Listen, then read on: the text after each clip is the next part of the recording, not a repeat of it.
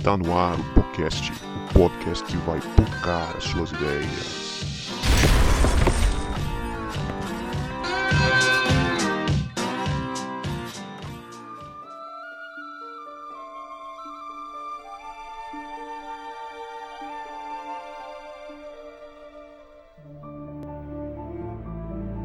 Para você que achava que a gente não voltava, a gente voltou e este é o podcast, o podcast que vai focar as suas ideias. Meu nome é Guto e eu estou aqui com o Roger, que é tão sofrido quanto o personagem principal do Cavalo e seu Menino. Eu sou o Roger e estou aqui com o Davi, que já tomou umas lições com o Bri e já colocou os alunos no chinelo já. É isso aí, é isso aí. Agora que eu sou professor, vocês podem ficar quietinhos e me escutarem, brincadeira. Meu É. Deus do céu, tão orgulhoso de descobrir. Nossa! Meu nome é Davi, eu tô aqui com a Leia, que gosta de cavalos, meninos, magos e outras criaturas mágicas. E aí, pessoal? Hoje eu não vou nem comentar, não. É, eu sou Leia, eu tô aqui com a Elsa, que sonha, a partir de hoje, em ser uma Tarcaína. Olha, que chique! Oi, pessoal, tudo bem? Eu sou a Elza e eu estou aqui com o Guto, que sonha em um dia rolar na grama igual o Bri rolou quando ele estava quase chegando em Nárnia. Ah, gente, estamos de volta com essa série que é tão amada por nós. Não sei se é amada por mais alguém, mas por nós ela é muito amada, né? A gente fica ansiando para o momento que a gente vai poder falar sobre as crônicas de Nárnia. E vamos ver se o Davi e a Leia vão estragar com algum reality show da atualidade, né? Esse episódio. É, dessa vez. Bom, eu não tô acompanhando nenhum. Sei lá, vocês estão vendo a Fazenda aí e vão fazer um. Não. Vão fazer. Fazenda é demais pra mim. Eu não, eu não vejo reality shows secundários. Ai, meu Deus, esse, esse Davi, ele tá muito parecendo o Bri. Meu Deus do céu, meu Deus.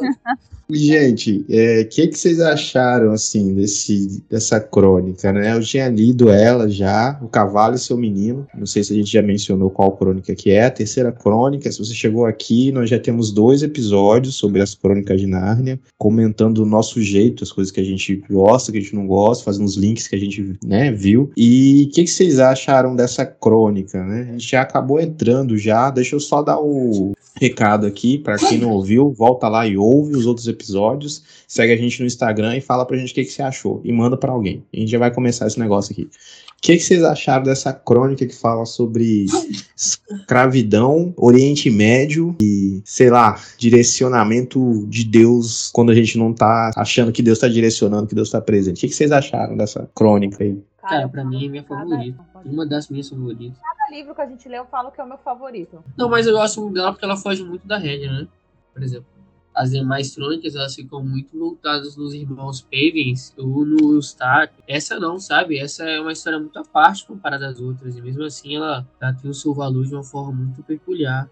A forma que o Aslan ele aparece nessa crônica é muito diferente das, da- das outras, né? É, a gente está acostumado a ver o Aslan que interfere contra inimigos muito claros. Tipo, quando ele vai é, enfrentar a feiticeira, ou no caso do Príncipe Caspian, quando ele enfrenta os, os exércitos opositores, ou, sei lá, quando ele se coloca diferente dos calor-romanos, mas ver, o- ver o Aslan não só como leão que aparece para receber o dar carinho, etc., mas como leão que, que persegue e que fere, pô, é, é- é um Aslan muito diferente, né? Eu gosto dessa, dessa persona- personalidade que o, que o Lewis dá a Jesus, de não ser só essa figura do carinho, mas também ser essa figura que rasga a gente, né? E quando ele rasga o Eustáquio no Peregrino da Alvorada, é assim, é para tirar o mal de uma forma muito aceitável do Eustáquio, né? Cara, quando o Aslan aparece perseguindo eles e rasgando as costas de uma garotinha, e aí ele explica que ela tem que sentir na pele o peso é, da escravidão e dos serviços forçados que ela faz com, com as pessoas que trabalham para ela, é, aí tem uma outra conotação, né? O Aslan vira outra coisa, né? E assim, né, nessa crônica, os irmãos estão presentes, mas deixam de lado. E aí a gente vê um Aslan que de fato intervém na história, né? Participação É incrível. especial só, né? Dos Pervin em cima. É, e são secundários, né? Tipo, eles nem são tão relevantes assim pra, pra essa. Pra... Quem é de fato relevante? De uma forma até mais clara. O Asno, sabe? É, apesar de ter toda a questão. Eu esqueci o nome do menino agora, que é o protagonista. Shasta. O Shasta. Apesar do Shasta ser assim, o protagonista da- dessa, dessa crônica, a gente percebe que é, o, o Aslan ele guiou o Shasta a vida toda. Algo que assim, a gente não vê tão direto O, que É, eu achei, achei legal, cara, é que o, o, o Shasta ele nem sabia da existência de Aslan, né? Ele é conduzido a essa consciência da existência deste que estava presente desde o início, conduzindo a sua história, e que não passa a conduzir a sua história quando ele passa a conhecer Aslan, né? Agora quero ouvir os, os outros amigos da mesa aí, o que, que vocês acham, acham que, que é legal falar inicialmente, de modo geral, dessa, dessa crônica. Eu acho muito legal que ele fala, que ele mostra é, os povos vizinhos, porque na- nas outras crônicas é, o foco realmente é muito em Nárnia e em Aslan agindo em Nárnia. Mas nessa ele sai um pouco, tira o foco de Nárnia e coloca né, a- o foco um pouco na Arquelândia, que tipo assim são aliados de Aslan, estão às portas de Nárnia, mas não são Nárnia.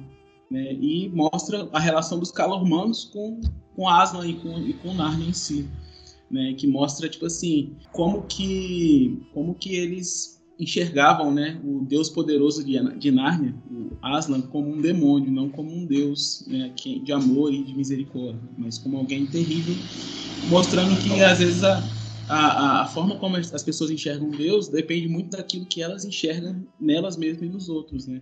Então eu achei, eu achei muito legal, muito muito interessante essa coisa por isso. Cara, isso, isso é algo que fica muito claro na última crônica. Né? Cara, eu gostei muito dessa crônica. por- Não, eu falo isso em todas as crônicas, né? Não vale. Cada uma que a gente deu, eu vou falar que é a minha favorita. Não vale. Mas o que eu gosto dela é porque ela, a maior parte delas passa fora de Narnia. A maior parte ela faz praticamente toda em Arquelândia. Lá no final do livro começa a contar na parte da já de Arquelândia e Nárnia. E é, é uma das poucas que conta um pouco da história de Arquelândia. Não, eu, não, não- eu não me recordo. Eu não sei se os próximos livros falam bastante de Arquelândia. Eu acho que essa é uma das que mais tem alguma, algum contato legal com a Arquelândia. Eu acho legal que o Shasta, desde pequeno, ele sempre percebeu que ele não pertencia àquele lugar. Ele até se sente triste na hora que ele tá indo embora, que ele fala assim, nossa, é que ele vai ele rouba, ele rouba entre aspas o cavalo, que no caso é o cavalo que rouba ele. E ele se sente, ele fala, nossa, eu, eu não sinto tristeza em ir embora porque esse homem que cuidou de mim, ele nunca me deu amor, ele nunca me deu afeto. E mesmo assim, ele não se sente muito triste em, em ir embora. E a questão também da, da escravidão, na hora lá que a Aravis encontra, encontra a amiga dela, eu, a amiga dela tá completamente avulsa, tá em outro planeta, ela contando um monte de problema e a amiga dela Na bolha, né? Ela tá na bolha dela. a bolha fechada dela, ela não tá vendo problema de nenhuma outra pessoa.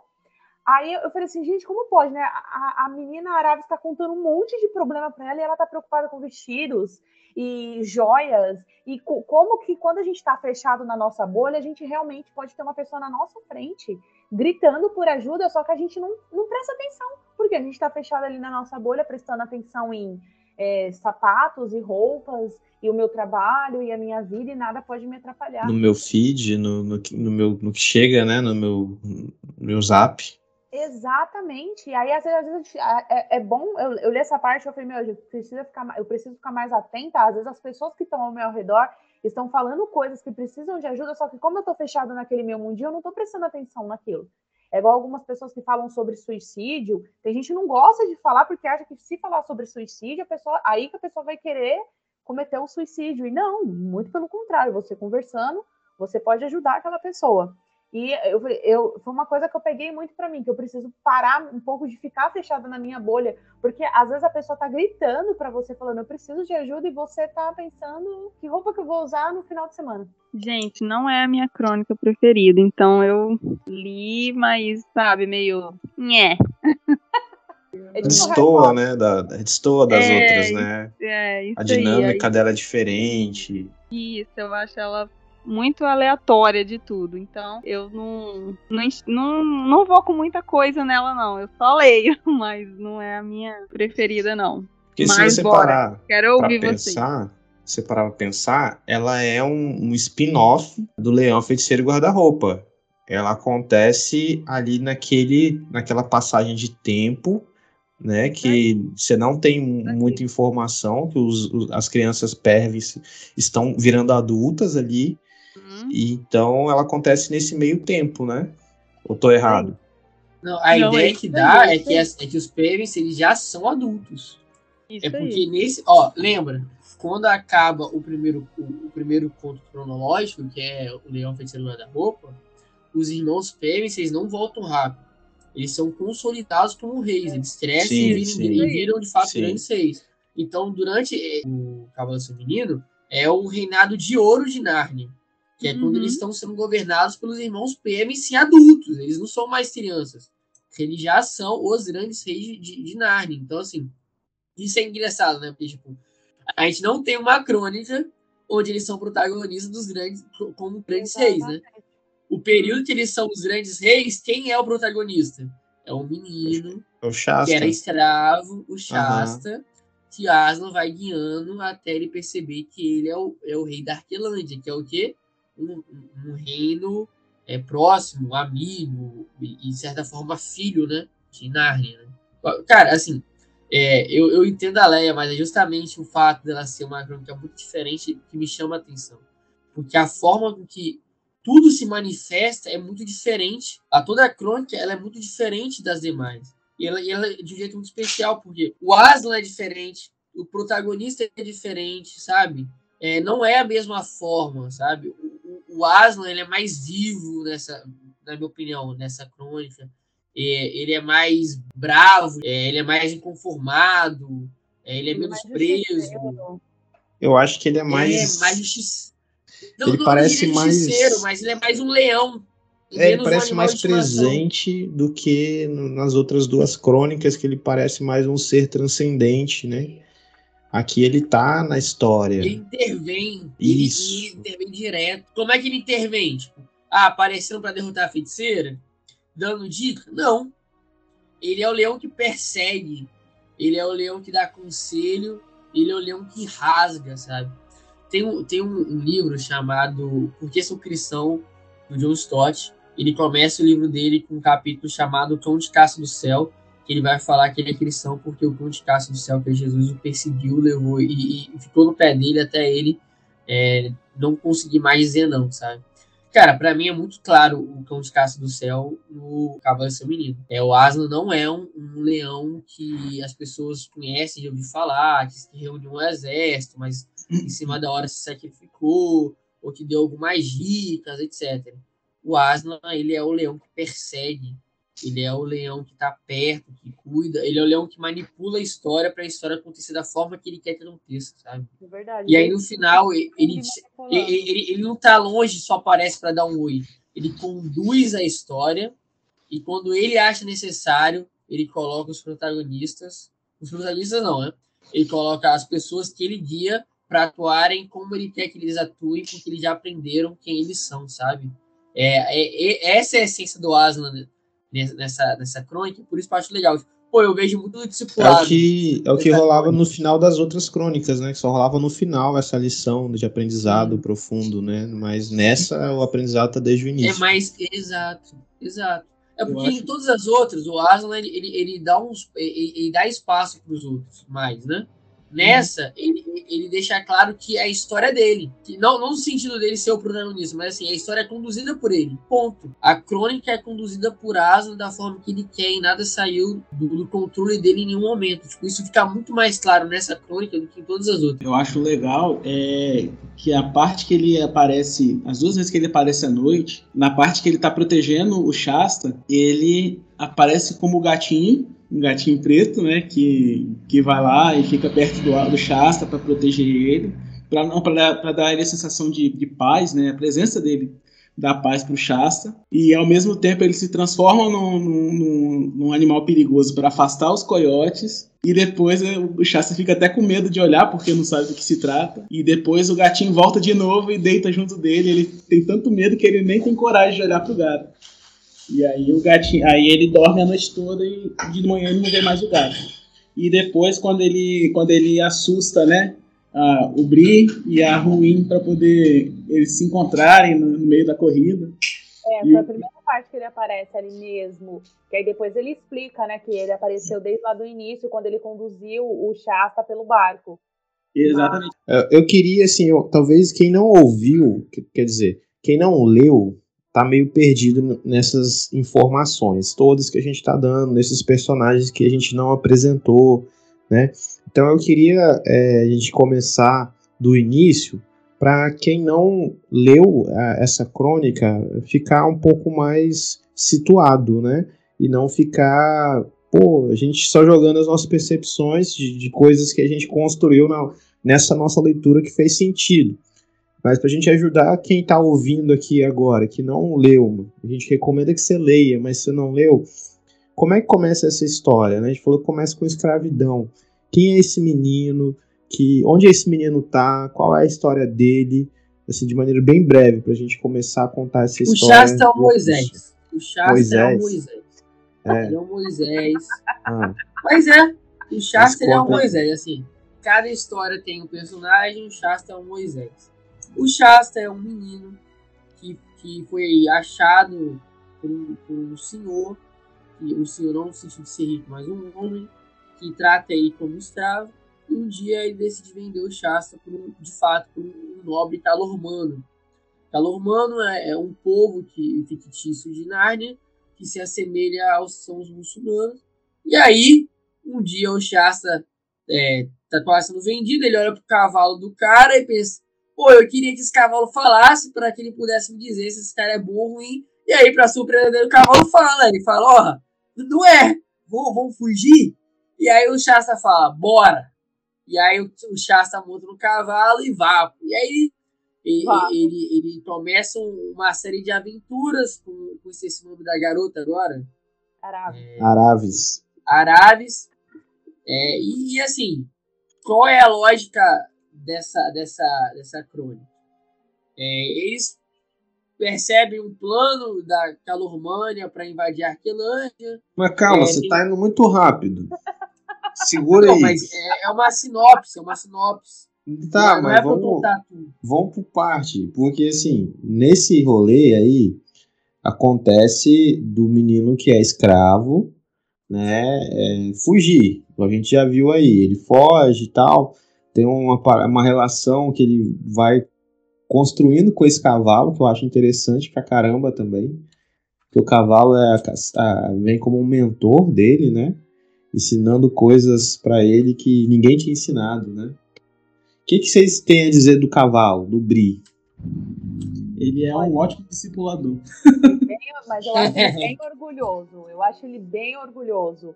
Porque ele fica muito preocupado em como ele vai entrar em Nárnia. Nossa, o que vão pensar quando eu chegar em Nárnia desse jeito? O que, que, eu, Eu o que vão a pensar? Leila. a hora que ele tá, que ele tá, que eu falei pra vocês, da, a, que eu- foi a primeira frase do início do, do podcast, que ele vai rolar na grama, ele fica preocupado que vai ser a última vez que ele vai rolar na grama, porque um verdadeiro narniano não, um verdadeiro cavalo narniano não faria aquilo. Ele fica muito preocupado com o que as pessoas vão pensar e o que ele tá passando de impressão para as pessoas. Ele, eu achei ele bastante orgulhoso. Foi uma das coisas que eu pontuei bastante sobre isso. Ele é um bom discipulador, sim, mas ele é bem orgulhoso. O Bri é o crente velho. É o irmão mais velho lá da parábola dos dois irmãos do Deus pródigo. essa analogia do crente velho, eu achei legal porque e- ele, pra não arrumar problema, ele sabe a hora de ficar com a boca fechada, né? sabe? Hum. Porque ele teve que aprender isso, né? Porque senão ele ia ser usado como. Animal de circo. Animal de circo também. Ele ia ser usado como isso. Então ele aprendeu a se manipular ali, a ficar bem quieto. E eu vou falar um negócio pra vocês, é um negócio que eu tô aprendendo, ficar quieto. É difícil. Eu sei. Eu também tô. Olha, isso aí é uma dificuldade que eu tenho há uns 30 anos, e eu tenho 30 anos. Eu também tô nessa daí, de aprender a ficar quieta. Eu também tô nessa daí. Eu não. estamos no Eu mesmo sempre barco. fico muito quieto.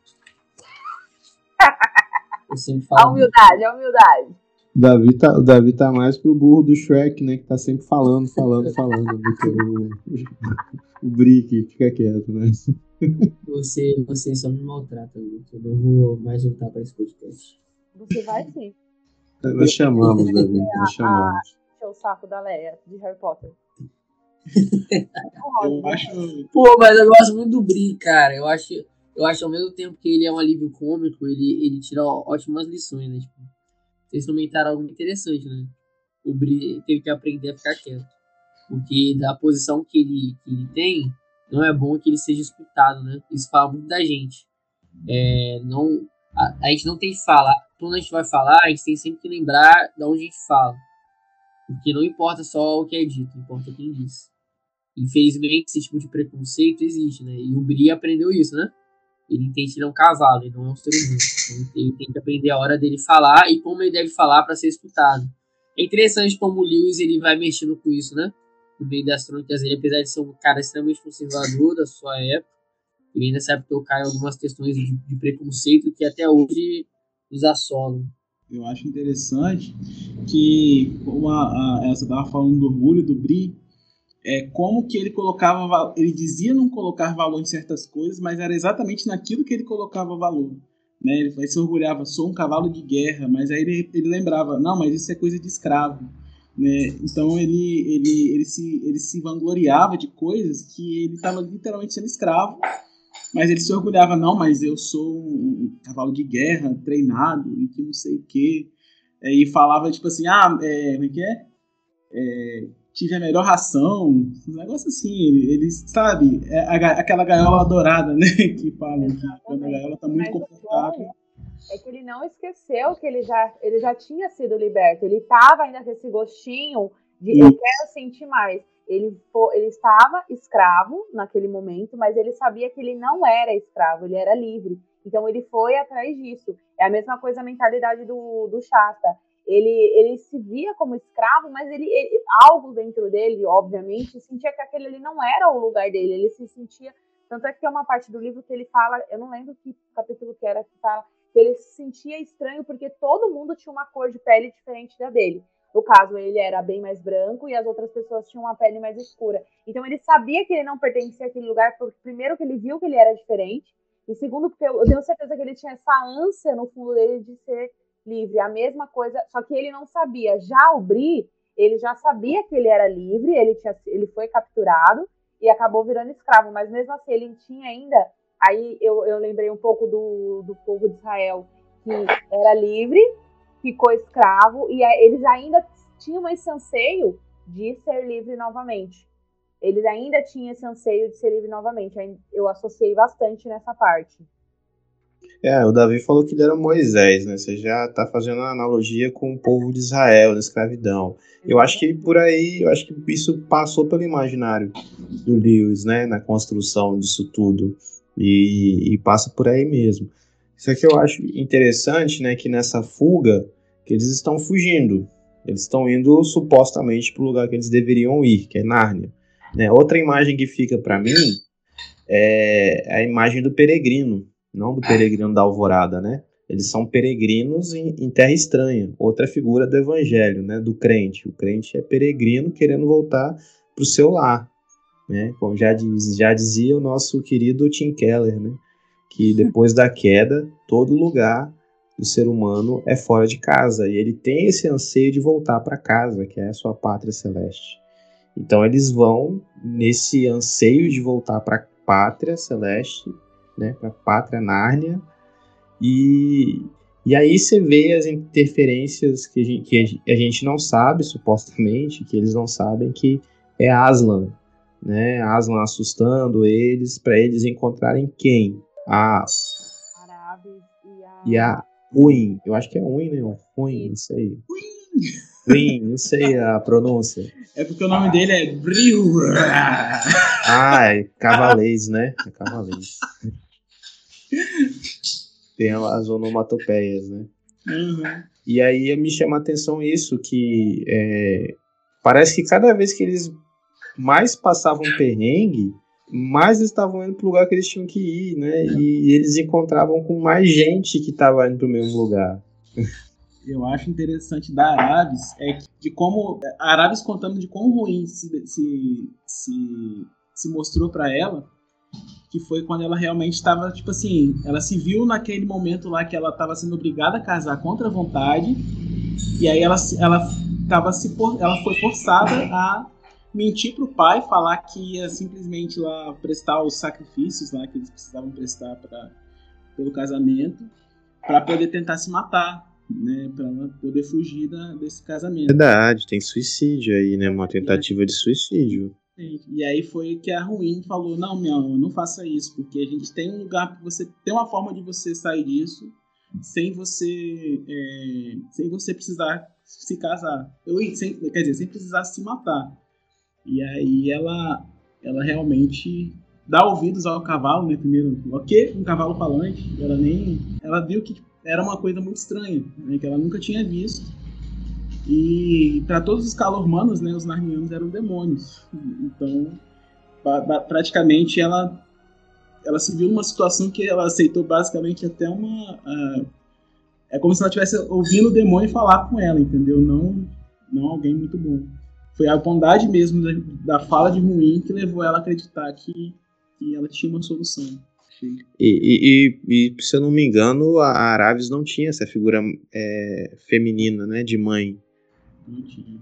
Ela não, tinha maternal. Ela morreu, aí ela ficou com a madraça, mas é muito importante isso aí que ela falou, que aí agora aí a gente vê que tem a hora que a Araves tá falando lá com a amiga dela, tá gritando por ajuda, e a amiga dela tá falando sobre vestidos. E aí você volta neste momento que ela não ela não estava expressando nada, porque naquela acho que ela nem poderia falar nada perto ali para os seus, e um cavalo, uma pessoa que menos, uma, um, alguém que menos poderia ajudar é a pessoa que tecnicamente salva ela daquele momento, porque se não fosse a Win, ela provavelmente teria cometido suicídio. E aí a gente vê a, a diferença quando você tá, às vezes está gritando, a pessoa não está ouvindo, às vezes você está em silêncio, mas tem alguém ali pronto, preparado, prestando atenção na cena e antes de, de, acontecer alguma coisa, a pessoa vai e intervém. Essa parte da Win e da Araves é muito legal. Agora sobre a Araves. O, o, o Bri era bastante orgulhoso. A Araves, eu, ela é um pouquinho arrogante. Tem algumas situações que é ali que ela tá, tem uma hora que ela, é, é ela fala que ela estava se achando para cima do, do, do Shasta, é, meu, eu, fico, eu ficava com vários momentos eu ficava com dó do Shasta. Na hora que ele não. Você tá falando da, que a Araves era arrogante ou o Win? Não, a Araves. A Araves, né? Que a Win era uma doçura, né? A, a Win era uma doçura, um exemplo de Narniana. Tanto é que várias vezes o Bri fala alguma coisa de Nárnia e ela fala: Meu, para com isso, nada a ver. Ela, é, é, tipo, ele fica com aqueles orgulhos: Ai, o que, que vão pensar de mim, que não sei o quê. Ela fala: O mais importante é ir para Nárnia. E aí tem a hora que ela tá. A Aravis está ali falando, é, contando história, e o, o Shasta, nossa, essa parte eu chega. O choro veio na garganta e desceu. A hora que eles estão reunidos, acho que é a primeira noite, e cada um ali tá conversando, os dois cavalos conversando, e a Aravis contando das, da vida dela, e o Shasta todo, todo sem graça. Ele, ela, tava, ela trouxe alguma coisa para comer, deu para é, ofereceu para ele, só que ele ficou com, ele tava tão ruim, tão sem graça com aquela situação, que ela tava meio arrogante ali pro lado dele. Arrogante, ignorante, e ele nem ele nem quis comer. Aí eu falei assim, gente, tadinho do, do Chafa. Aí no final, né, não vou queimar, não vou queimar, não hum, vou queimar. É. Que ela era da elite, né? E ele era um escravo, né? Um maltrapilho lá. Mas aí eu acho interessante que isso ressalta que ela também era escrava. Basicamente, ela, ela era escrava do, do, da vontade do pai dela, da vontade dos Tarkaanos. Então, ela, ela, por mais que ela tivesse uma posição mais alta, na verdade, todo o livro mostra isso, né? Porque tem aquela cena lá que, que a menina lá, como é que é o nome daquela, daquela tonta lá? Esqueci o nome dela que ela fala ah, que a gente tem a, a, a amiga dela. Ah, eu não lembro o nome dela. Ela é tão relevante pra história que eu nem lembro o nome Mas, dela. Aí que ela fala, né? Ah, a gente tem acesso, meu marido, por causa do meu marido, a gente tem acesso ao palácio do Tarkaan, do, do Tisrock e não sei o quê. Quando o Tisrock aparece, ela treme na base e a menina também, a Arabes também morre de medo. E quando eles se veem lá dentro do, do quarto, lá com o Tisrock e o conselheiro e o príncipe, cara, você vê que, tipo assim, tudo ali é escravidão. O Tisrock pode mandar ma matar os dois ali a hora que quiser. O, o, o menino lá, o príncipe mais velho, cara, o próprio pai dele falando assim: vamos mandar ele pra guerra, porque se ele morrer, eu, eu me livro. O nome da amiga dela é Lazaralina. Isso, Lazaralina. Pois é. Isso, eu tava procurando aqui, não achei. E todo mundo ali, você vê que tá todo mundo nesse ponto. Tipo assim, é, todo mundo é, né, tem essa fama, ostentação e tal, mas no final das contas todo mundo ali é escravo. Tanto que o próprio Bri, quando o, o, o Shasta vira e fala com ele: Ô Bri, por que, que quando você fala do X-Rock você não fala que ele viva para sempre? Aí, aí que o Bri manda real. Cara, isso é linguagem de escravo. Por que, que ele fala isso se eu sou narniano livre? Não, e ele fala, eu não quero que ele viva para sempre. Eu falei assim, caraca, sincerão, velho. Essa, essa, é, tipo assim, nessa hora que você para, para pra ver que, na verdade, todo mundo ali é escravo. Ninguém é livre de nada. Nem os Tarkaans que são ricos, ninguém ali é livre. É, isso aí, pesado, né? Ninguém é livre. Todo mundo é escravo de alguma coisa. É porque a, a gente só deseja algo pra alguém, se, de verdade se foi espontâneo, né? Quando não é espontâneo, é escravidão. Sabe? Por exemplo, quando a gente fala um ave César, a gente, o, a gente não, quando, quando, quando se fala um ave César, eles falam que são forçados. É, ou, ou você reverencia o imperador, ou você sofre as consequências. Jesus não. Jesus não pede para ninguém chamar ele de rei, né? A gente chama ele de rei porque nós compreendemos Jesus como rei. É totalmente diferente, né? A ideia de um rei que, que, que leva o seu título na imposição e um rei que ganha o coração das pessoas e elas se inclinam em reverência para ele por reconhecer que ele de fato é rei. Tipo. É, essa é a diferença, por exemplo. O Asa não pede para ninguém chamar ele de rei. Né? Tipo, as pessoas só chamam ele de rei. Por que? Senão ele vai te matar? Não, porque o Asa ele é o rei, sabe? Não tem essa parada, ó, chama senão ele te mata. Fala, não, ele é o rei. É por isso que tem que chamar ele de rei. Porque a gente, porque a gente se curva ao Asno? Porque é o asno, sabe? É o asno. É ele, é ele. Tipo, quando, quando os castores falam do asno, os irmãos Pevens na, na primeira crônica, eles não falam com medo, eles falam, pô, é o asno, cara. A gente vai pra perto dele, a gente tá salvo, relaxa, é o asno. Não, não tem esse de medo, tipo, pô, é o, é o rei, que ele viva. Não, ele tá vivo. Então, se o asno tá aqui, beleza, a gente tem esperança a gente pode confiar nele. Sabe? É, essa é a diferença do Jesus pro, pro César, né?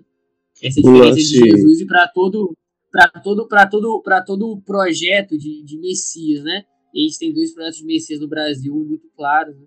Que acabaram de concorrer à eleição, que as coisas só vão continuar piores daqui para frente. Jesus é um cara aí, tipo, asa, não consegue ganhar o nosso coração sem, sem nos forçar a, a, a falar viva Jesus por aí.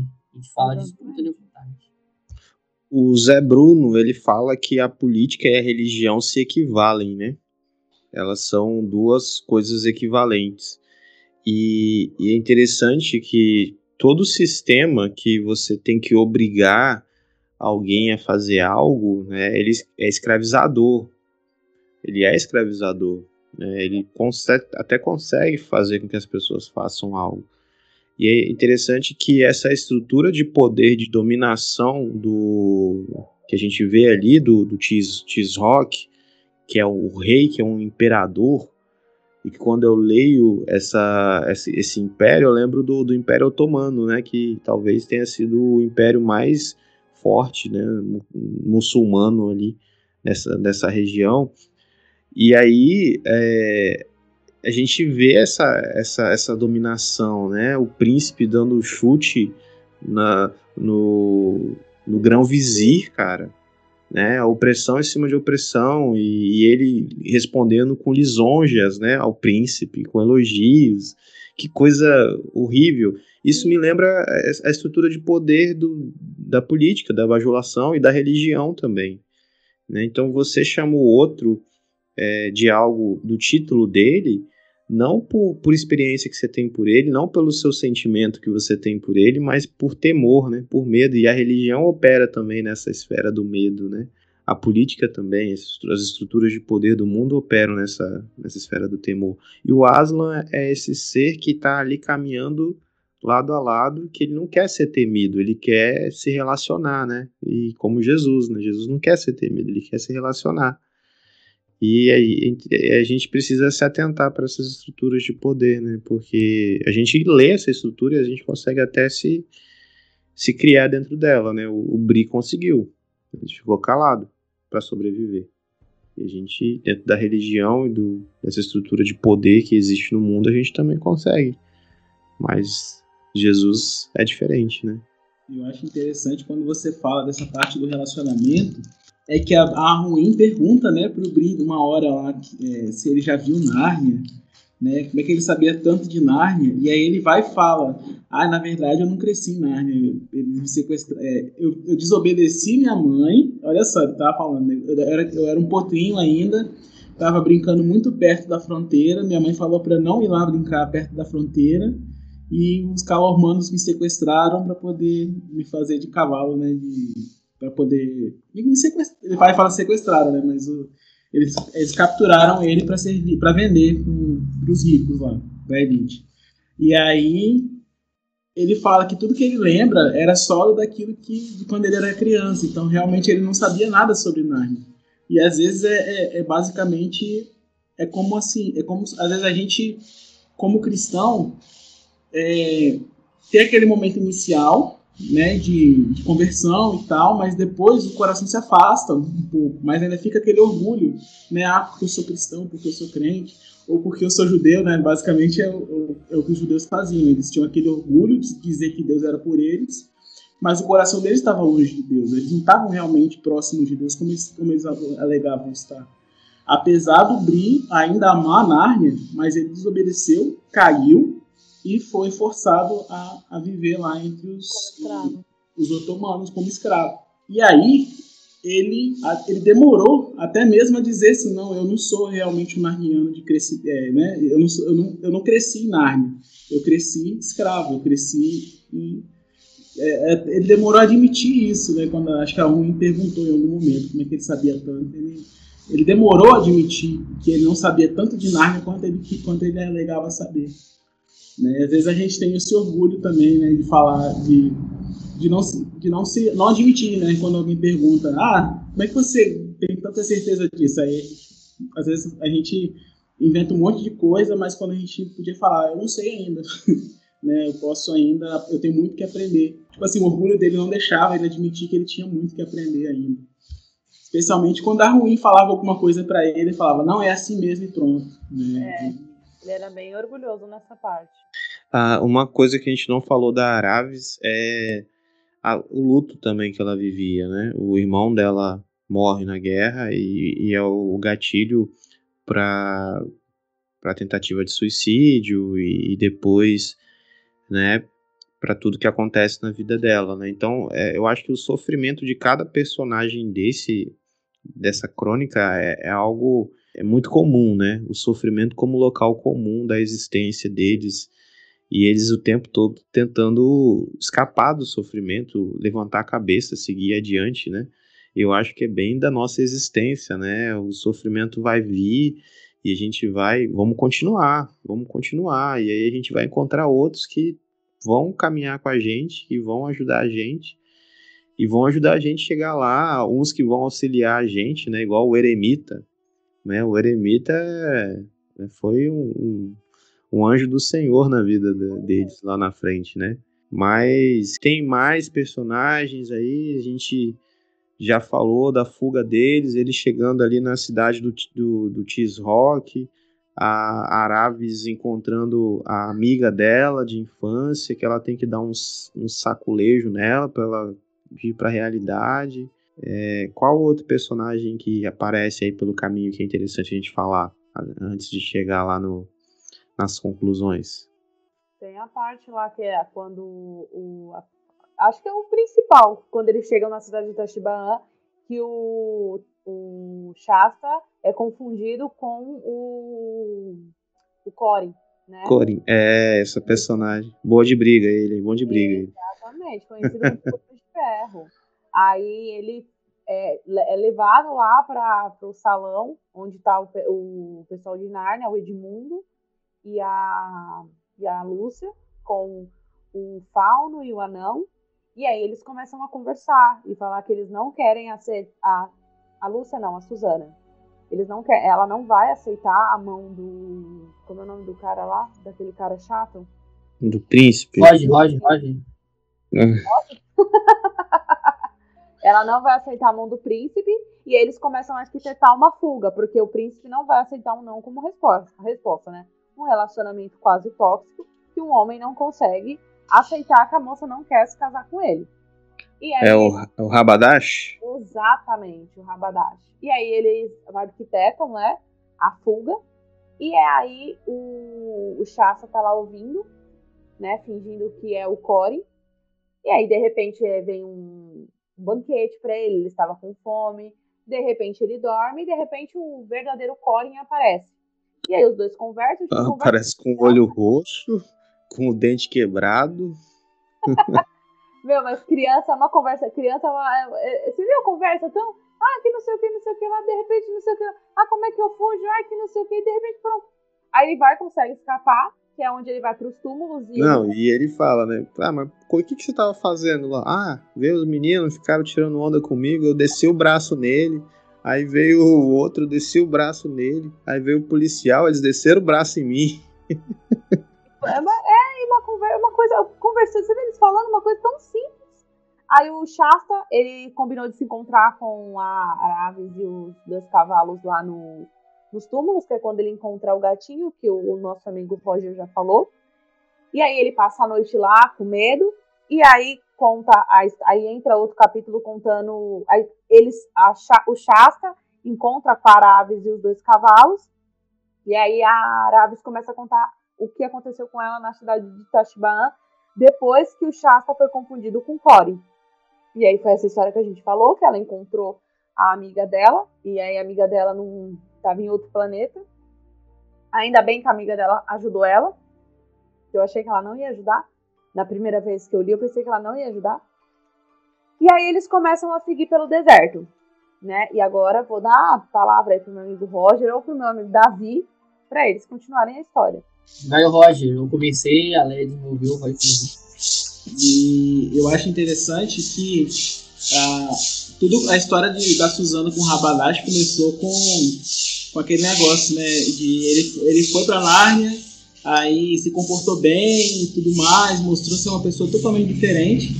E quando chegou em, quando chegou em Tashbaan, ele quis dar uma de tirano. E é, basicamente fala um pouco sobre o jogo desigual, né? Sobre mostra um pouco também como- de como Israel confiou na aliança, né, com povos que Deus mandou eles não se aliarem. E aí, quando eles conseguem arquitetar o plano para fugir, e só que o, próprio Shasta, quando ele corre para tumba e depois ele ele descobre como chegar em Nárnia rápido, antes dele chegar lá, é, eu até achei legal porque tem até numa música do, dos Arrais, ele fala aqui, ó, o ar novo era tão delicioso que fez de repente com que toda a sua vida passasse ficasse distante. Chegou a esquecer por um momento os machucados e os músculos doloridos. Eu achei legal porque na hora que eu li isso eu lembrei daquela de uma música dos Arrais, né? Aquela onde o rico e pobre comerão. Vocês conhecem essa? Isso aí não tô lembrando agora, não. Gente, depois vocês vão. Qual o nome da música? Montreal. Montreal. Vou ouvir Montreal é o nome depois. de um, salão de festa aqui em Ferraz, aqui pertinho de casa. Pois é, é muito bonita ela. E aí, quem é, aí essa, essa, esse trecho do livro fala disso. E aí a gente vê que tipo, eles estavam bem. é, eles já estavam se sentindo livres, quase em Nárnia, né? E aí vem o deserto extremamente comprido. Nossa, acaba essa essa cena ali, cara. Eu, eu fiquei agoniado lendo porque Gente, eles ficam esto, es- como é que fala? Destruídos, velho. Eles ficam acabados, né? Porque é, é, é que eu cortei a vocês lá atrás, né? Porque tava adiantando demais pra gente chegar nesse Hum. ponto. Eles, na fuga deles, eles acabam se encontrando, né? Fazendo amizades no reino de Deus. Você tá ali sofrendo e vem igreja, né? Vem irmãos ali, só que sofrem junto com você, indo pro mesmo lugar que você. E no meio dessa trama eles descobrem o quê? Uma conspiração para tomar o reino, o reino que fica antes de Nárnia, né? Que é o me foge o nome agora. Qual? Qual? Arquelândia. Arquelândia e para chegar em, em, em Nárnia, onde o Rabadash, ele como justificação, justificativa, né, de, de que ele queria a Susana de qualquer jeito e convence o pai dele que o pai dele queria poder, queria Nárnia, né? E o pai dele basicamente fala: meu filho é descartável, né? E deixa ele se matar. Né? Tem 17 filhos, se eu perder isso aí tá, tá sussa. E eles descobrem essa conspiração para invadir Nárnia e eles saem é, alucinados, né? Para chegar primeiro do que os, os 200 cavalos e cavaleiros em Nárnia. E acontece isso que o Roger falou: eles chegam extenuados, eles se consomem. Quem não se consome muito é o Shasta, porque ele tá descalço e não aguenta andar a pé. E aí, né, acontece isso, né? Eles andam no deserto e. O que acontece para eles chegarem lá no, no Eremita? Eu acho interessante que a, a- ele sem querer, ele sem querer não, ele, ele aprendeu o caminho mais curto com o. isso, né? Se eles chegarem por tal lugar, eles vão conseguir chegar mais cedo e tal. E realmente eles conseguem, eles conseguem chegar na frente do Rabadash ainda, né? Por um, mesmo o cara tendo saindo com 500, 200 cavalos a todo vapor lá pelo deserto, eles conseguem entrar. Eu acho que eles perdem tempo porque eles dormem, né? Eles ficam exaustos no momento e, e dormem. E parece um pouco um peregrino nessa Não parte. tem o né? rolê deles da, da mina se furar também, não? Como? Qual rolê? É, é o nome da menina agora. É preciso, que ela tem que se curar por causa, por causa da, da agressão do asno. esse Ah, que o- o- Ah, sim, e acontece nesse momento, né? que eles estão naquela caverna, não é que eles começam ali a descansar, de repente eles começam a dormir, dormir, dormir, quando acorda já passou das primeiras horas da manhã, que é onde o sol está até mais fraco, e aí eles continuam a jornada deles. Aí é quando eles estão chegando lá no perto lá, que eles vê o eremita e vê Antes de ver o eremita, vem o, o leão. E aí, no caso, que é a Aslan, que vai conduzindo eles literalmente para o eremita. É, qual é o lance aí? Eles iam passar direto e o Aslan chega e, e assusta eles pra eles entrarem lá no- na toca do Eremita. Eles iam passar direto. Não, é, quando, é que eles, na verdade, eles chegam no, no- num córrego de água lá que eles querem ficar parados. Que eles, ah, a gente já tá, a gente já chegou em Nárnia, já tá tudo bem, agora a gente já tá tranquilo. E aí o, o e aí o Shasta, não, gente, a gente ainda não chegou, a gente ainda tem que salvar Arquelândia, porque se Arquelândia cair, Nárnia cai junto.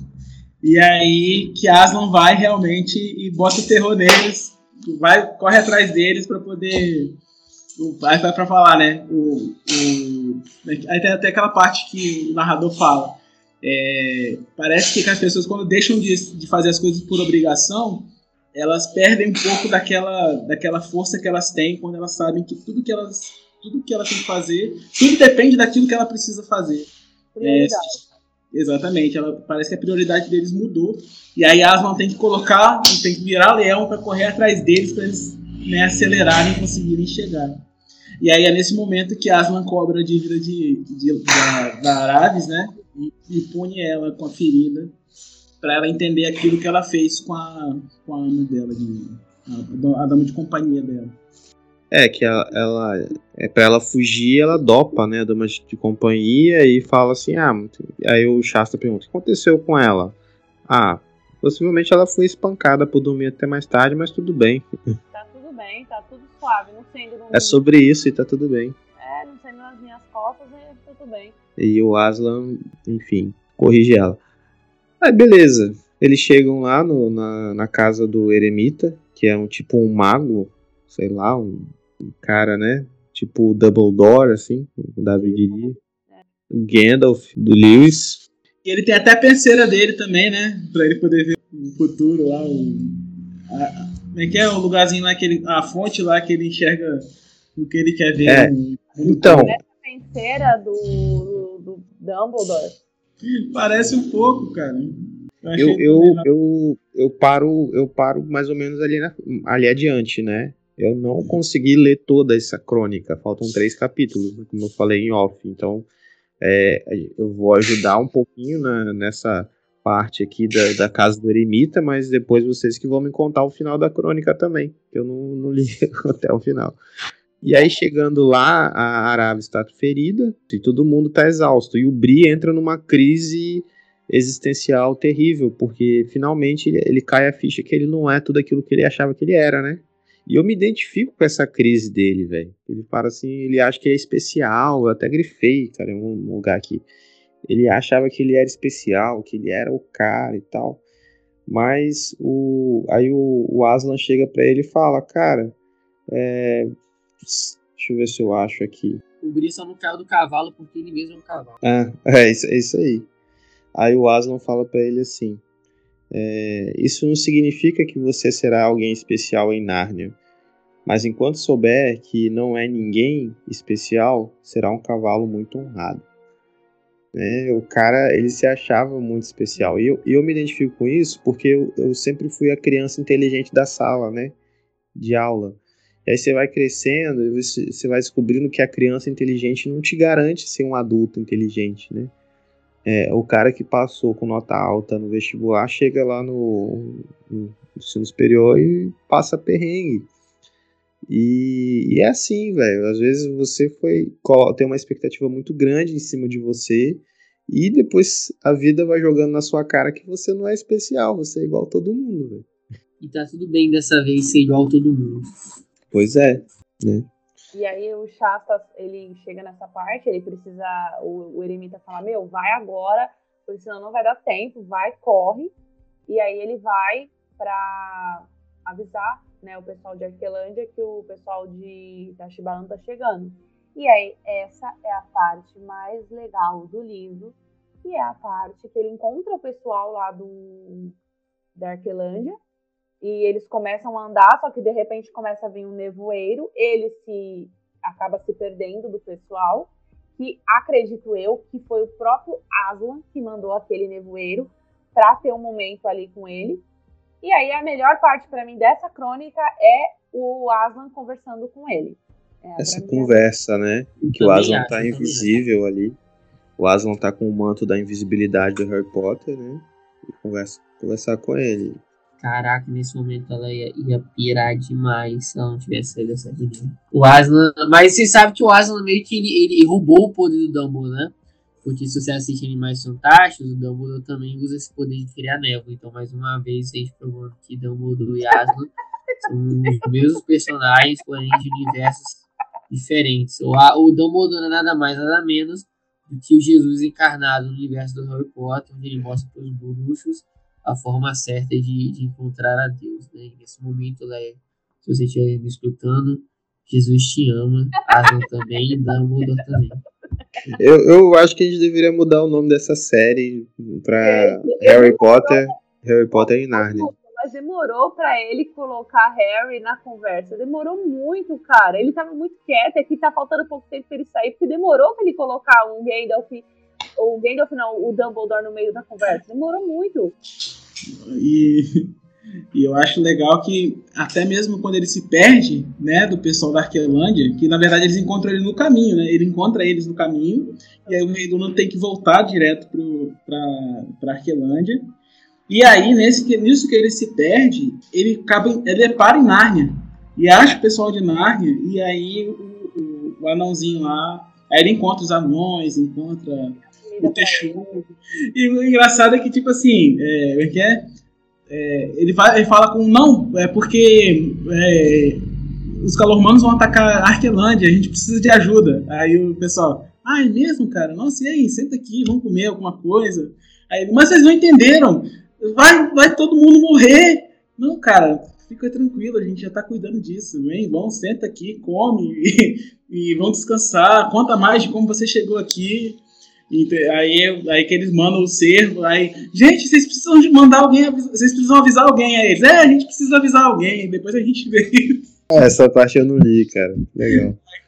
Aí, aí eles mandam o servo correr até o castelo lá de Cair Paravel para poder chamar o, o, o, rei lá. E acaba que no final das contas, eles já estão ali perto também. ah, não, na verdade eles conseguem chegar rápido porque o servo foi e voltou rapidinho. Eles conseguem chegar e aí encontra né, o Rei de Mundo, o, o Rei Luna, todo mundo ali para se reunir. Aí todo mundo se reúne ali para realmente ajudar. O mais interessante aqui, a gente, a gente pulou dessa parte que o, o, é, o Shasta chega em Nárnia, né? Só que antes a gente precisa falar da resolução do Shasta com o, o Aslan, né? Porque ele começa a questionar. Eu acho, eu acho massa essa crise do Shasta também, que ele, que ele acha que é a pessoa mais desgraçada do mundo, né? Eu sou o mais azarado. É. Porque quando você sofre, você sente que você é esse cara. Você é o cara mais abandonado do mundo, assim, sabe? Que Deus não existe, que se ele existe, ele tá tirando uma com sua cara ele começa a, questionar isso, né? E o Aslan começa a falar onde que ele estava no meio disso tudo, da, dos desabandonos dele, né? De, de todo o sofrimento deles. Eu queria que vocês falassem um pouco sobre isso aí. Que não era o Aslan, né? Era uma voz que estava do lado dele, que ele sentiu. Aí teve um momento que ele parou, assim, ele sentiu que tinha alguém do lado dele. Essa cena, é, ela é realmente muito bonita, porque mostra tipo assim, quando, quando dissipa a névoa, e aí mostra, né, por onde ele passou, aí ele fala, nossa, se eu tivesse visto esse caminho por onde eu passei, eu não teria tido coragem, nem o cavalo teria tido coragem de passar, né, naquele desfiladeiro que ele passou. E aí Aslan mostra que, no final das contas, por mais que ele tenha sofrido, né, que Aslan estava sempre ali com ele, cuidando dele, né, e falava, ah, você era o leão, na verdade eu era todos os leões, eu era, eu era os gatos, eu era é, eu era os leões naquela noite, eu, eu, eu fui o leão que, que, assustou vocês agora há pouco, eu era o gato que te, te protegeu, te, que te acolheu, eu, eu fui o, o, a fera que espantou os coiotes, então. Aí, chega arrepiei. Eu, né? eu fui, eu fui o, le, o leão que empurrou o seu barco para um pescador que estava acordado à meia-noite para cuidar de você. Sim. É tipo, é que no nosso sofrimento também, é, nada faz sentido, cara. Nada faz sentido só, você só vai entender o, o porquê do que você está passando depois. Você só vai entender como Deus te sustentou depois e por que, que você passou por aquilo depois. É, é muito assim na nossa vida, né? Inclusive, eu quero abrir um parênteses aqui. Davi, eu sei que você vai escutar isso depois. Aí o Davi, o Davi, vai... o Davi, teve que sair, gente. Por isso que a gente está tá falando para ele agora, no Davi do futuro. E para quem não sabe, né, eu sou líder do movimento universitário na UFES e o Davi também é do outro. É, eu sou da CRU e o Davi é da ABU. E aí o Davi invadiu nossa reunião para poder participar um dia desses. É, e aí a gente começou a conversar sobre a soberania de Deus né, e, e o sofrimento. E aí Davi mandou uma assim: Ai, cara, esse negócio de ficar procurando a, a razão do sofrimento é coisa de doido. E aí eu falei, porque eu até comentei, tipo assim, que às vezes o nosso sofrimento, é, quando Deus trabalha em nós através do sofrimento, vai ser para a gente ajudar também outras pessoas que estão passando pela mesma coisa. Né? E aí, aí entrou uma questão, um debate sobre né, a soberania de Deus, né, entre a visão calvinista, né, de que Deus, tá, Deus, a soberania de Deus é tão absoluta que até mesmo o sofrimento ele, ele, ele permite, ele, ele até é, garante, né, digamos assim. E a gente, aí Davi na visão dele, que tipo assim, que o sofrimento é culpa do homem, que Deus trabalha nessa e que às vezes nem sempre tem um propósito, às vezes o sofrimento é pelo sofrimento. Mas aí eu, acho legal nessa crônica que a visão do que ele coloca é que por mais que o sofrimento aconteça, Deus está cuidando ali, né? Deus está cuidando do o Aslan, no caso, estava cuidando dele. É, até mesmo permitiu que ele fosse escravo né? Ou seja, literalmente mandou ele para a mão de um homem que não ia cuidar dele tão bem, mas que ia permitir ele sobreviver para poder chegar àquela idade e, e voltar para o reino dele. Então, às vezes, realmente, por mais que a gente não entenda o sofrimento, Deus está sempre trabalhando, né? É, ou para nos livrar, ou para que esse sofrimento não seja em vão, que ele produza frutos, né? Mais pra frente. Eu, eu não sei se eu li isso no Lewis, que o Lewis tem um livro chamado Problema do Sofrimento, que ele trabalha isso também. Eu penso que o sofrimento, ele é um local comum da vida depois de que o pecado entra no mundo, né? Então, se a gente perguntar por, por que, que está acontecendo, é porque a gente está vivendo esse, esse modo de vida pós-queda, então é comum, Sim. né? Eu acho que a gente deveria se perguntar por que acontece algo bom aqui, né? porque aqui tem tudo para dar errado. Aqui, Exatamente. Tem né? um Stout que ela fala sobre ansiedade e depressão. Ela conta um pouco da história dela com ansiedade e depressão. É um livro muito legal. E ela conta, ela fala, gente, primeiramente, eu vou falar uma coisa. É, é, essas doenças que acometem a gente, no mundo que a gente está hoje, é normal, porque nós estamos vivendo num mundo caído. Não normal é quando a pessoa não tem problema nenhum, tá tudo 100% na vida. Isso não é uma coisa natural, porque nós vivemos num mundo caído, então é uma coisa natural. Infelizmente, o pecado trouxe isso. Nós vivemos num mundo caído. Então, você ter depressão, ansiedade, um ataque do coração, a gente está sujeito a isso, isso a qualquer momento. Eu acho que essa fala né, dos calvinistas, eu, eu, eu particularmente não sou, se você é, é a gente está aberto a, a, dialogar aqui também, a gente já conversou com, com calvinistas aqui, é de que Deus é o causador do sofrimento. Não, não sei, eu acho que o sofrimento é resultado dessa maldade estrutural, estruturante no mundo né, dessa ausência de Deus no mundo, desse afastamento de Deus no mundo, e Deus está agindo para redimir todas as coisas, né? E a graça de Deus a gente vê ela também aí no, no dia a dia, né? Lembrei agora de, um, uma reflexão que eu ouvi das curas de Jesus, né? Que elas são, elas são um sinal do reino de Deus, que no reino de Deus isso que, que, que vai acontecer, não vai ter mais doença, não vai ter mais sofrimento, né? Então, é aqui onde a gente está, o local comum é isso. Enquanto isso, Deus vai socorrendo a gente com graça. Né? É, é, é, esse que nos acompanha, que passa com a gente, né? conduzindo a gente pelos perigos. E, no momento que a gente sofre, a gente não entende mesmo, né? Não faz sentido. Eu acho interessante, né, que o próprio Lewis ele tem uma, uma parte do cristianismo puro e simples, que ele fala sobre milagres. E por que, que eu estou falando sobre isso, né, sobre milagres? Porque ele fala, por exemplo, né, como é que Deus age? Um milagre, ele é, ele fala, né, a definição de milagre é uma quebra na ordem natural, na sequência natural das coisas. E aí ele dá um exemplo, por exemplo, o clima, é uma, ele é, a dinâmica dele, ela só depende de, de situações contínuas. Então, por exemplo, ele dá o exemplo da guerra. Se numa guerra é, uma unidade lá ora pedindo a Deus para que não chova em tal lugar, para que eles consigam atravessar, e não chove, foi o que? Foi providência ou foi, ou foi milagre? Né? Aí ele fala de providência. Providência seria algo que Deus estabeleceu lá, lá atrás, que vai garantir que naquele momento você tenha aquilo que você pediu. E o milagre é, não, tudo leva aquele que vai chover, por exemplo, e mais do nada o tempo abre e o céu fica fica claro. Isso seria um milagre, por exemplo.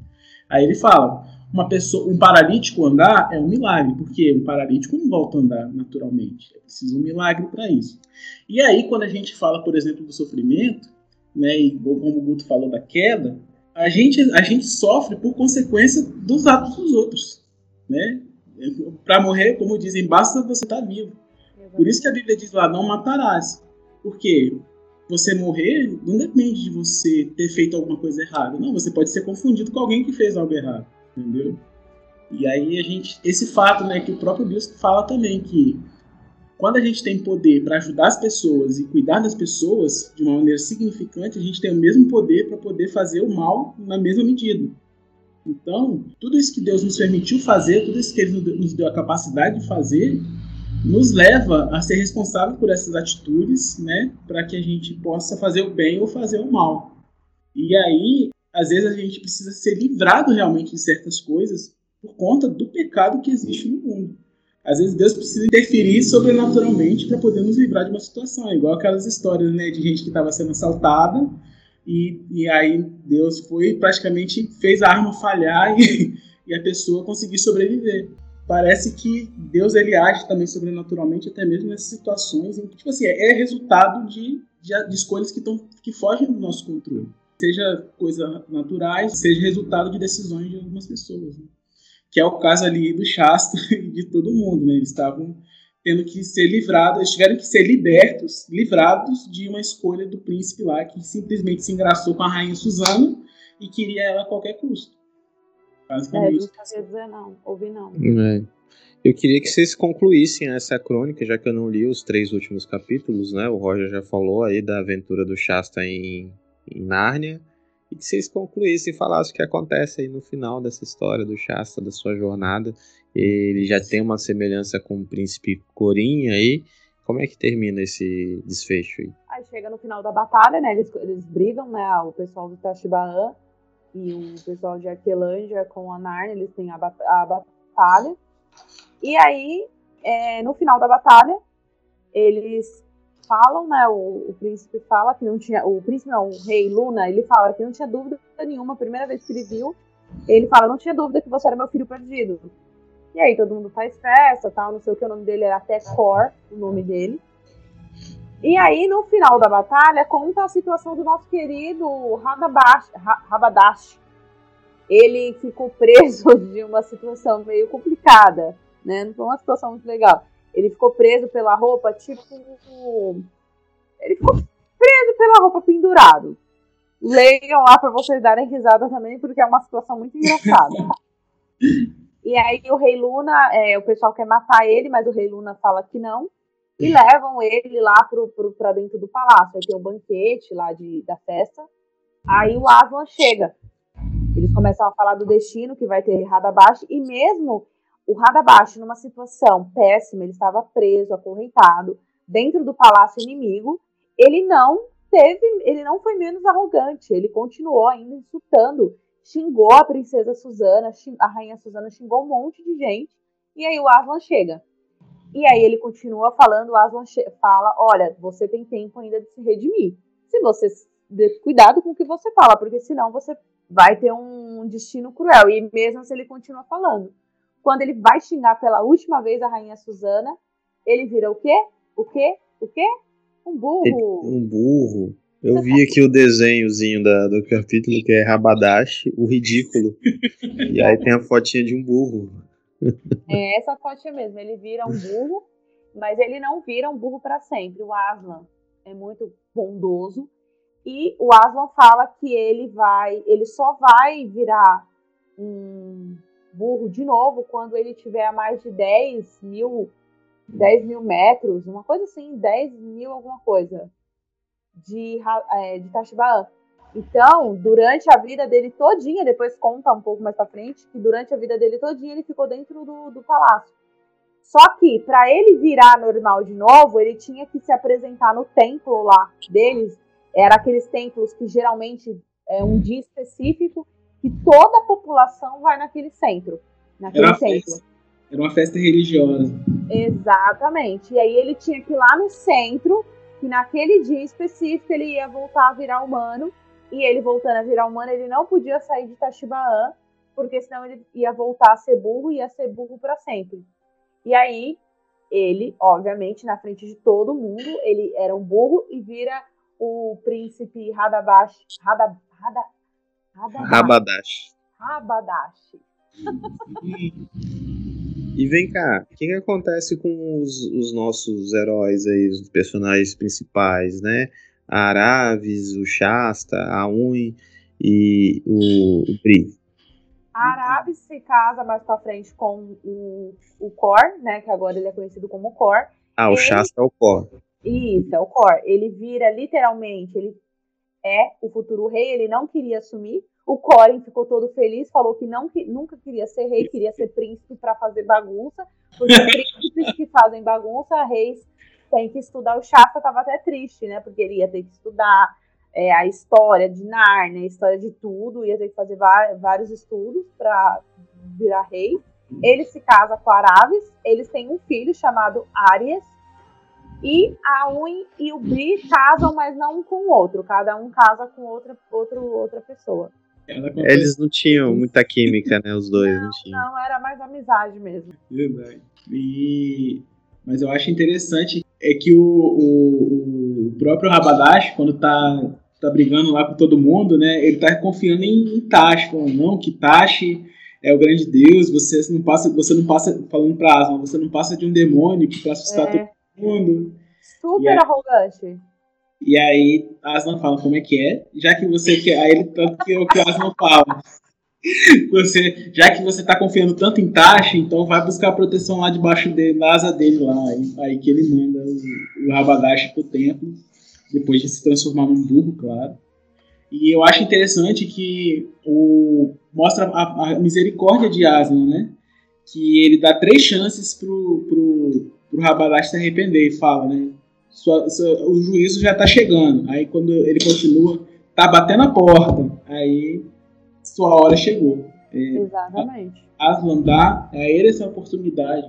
E ele, tipo assim, é é meio que, é meio que mostrando, né, ilustrando como que às vezes Deus dá oportunidades ao pecador até que ele encontre a- a- o resultado né, das ações dele. Enquanto ele tem a oportunidade, ele ainda pode, pode sair sem sofrer as consequências daquilo que ele que ele está cometendo. Mas tem uma hora que chega e ele é obrigado a colher aquilo que ele está Exatamente. interessante isso aí. É isso aí, gente. Terminamos o capítulo, terminamos a- essa crônica, né? Ela não é tão emocionante assim no, no, no, no final, mas eu acho que a parte mais emocionante é ali onde o, o Shasta, que vira Cor, né? Ele, ele conhece o Aslan, né? E como que o Aslan esteve com ele no sofrimento e tudo mais, conduziu conduziu a história dele, né? E fica para você essa, essa história também, né, que a gente gosta muito. Eu, particularmente, eu gostei demais. É, assim, um dos meus personagens favoritos é o Shasta. Eu falei que o Roger se identificou muito com ele, mas eu me identifico muito com o Shasta. Eu acho ele um cara que, que é muito real, né? O sofrimento dele, um menininho que vai se entendendo e que vai crescendo, vai tomando consciência de si, e é o processo que a gente vai tendo na vida, né? É, se você sofrer e não aprender nada, e não amadurecer, e não se conhecer, e não conhecer quem é esse Deus, você está sofrendo à toa, né? Então, E- Tem uma frase que, que, me, que me pegou, tipo assim, é a que mais fica no meu coração, é que é o quando o Bri vira pra ele e fala, né, eu vou te ensinar a montar, mas eu primeiro eu preciso saber se você sabe cair. Aí o, o, o Shasta, claro que, claro que eu sei cair, todo mundo sabe cair. Aí o, o Bri virou pra ele e falou, não, eu quero saber se você sabe cair e levantar e montar de novo pra poder continuar aprendendo. Exato. basicamente é o que ele faz, né? A vida toda dele, é cair e levantar de novo, e cair e levantar de novo. Exatamente. Aí o Bri vira pra ele, tipo assim, o mais importante, às vezes, o importante não é saber montar, não é saber fazer as coisas, saber é errar e mesmo assim continuar tentando. Mesmo É, assim, é isso ter mesmo. vontade de seguir em frente. Isso aí não é só pra montar em cavalo, não. Eu tô aprendendo a andar de patins e o prim- a primeira aula é o quê? Como cair. Como cair. E você cai, e, minha filha, você tem que levantar e continuar. Se você sentar ali, se você caiu e continuar sentado, você não levanta mais. Você só levanta quando você for tirar o patins. Então caiu, levanta de novo. E é assim mesmo. E a gente encerra esse episódio falando, deixando essa mensagem pra você. Você vai cair muitas vezes, mas ergue essa cabeça, sacode a poeira e vai embora. Exatamente. Você vai cair de novo lá na frente, mas é, você vai levantar, Deus vai mandar amigos pra te ajudar, né? E a graça dele ali do seu lado e você vai superar. Gente, é isso. Eu acho que acabou bonitinho, né? Esse episódio e queria deixar vocês se despedirem aí da galera. Fiquem à vontade. Bom, eu, como estou mais longe, né? Eu vou me despedir primeiro. É, apesar que semana passada eu estava em terras cariocas, não é a mesma terra que você estava em Paraty, passei uns dias aí em Paraty. Mas, deixa eu me despedir. Gente, muito obrigada a todos que ouviram. Obrigado, Guto. Obrigado, Roger. Davi, que está por aí. Leia, minha amiga, que ama Harry Potter, que eu sei que a gente compartilha vários memes de Harry Potter. Gente, é brincadeira. A Leia não gosta de Harry Potter.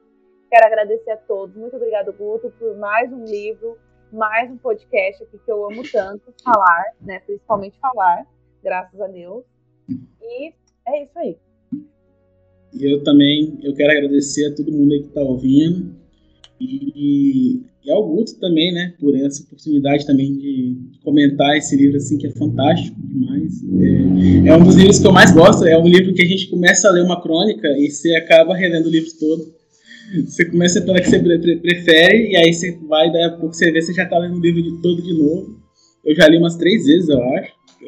Se bobear, ainda vou ler mais. Mas é, é isso aí. Espero também estar presente para os próximos.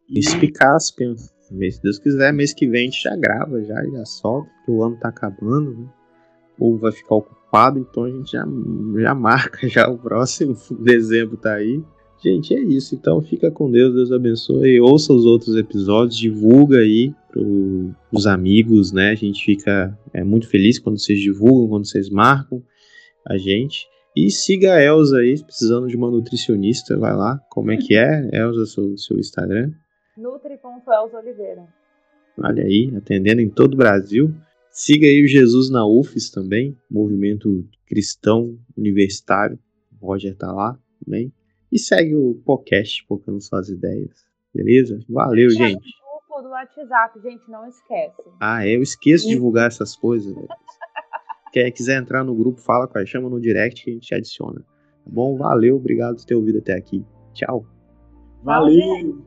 Tchau, tchau.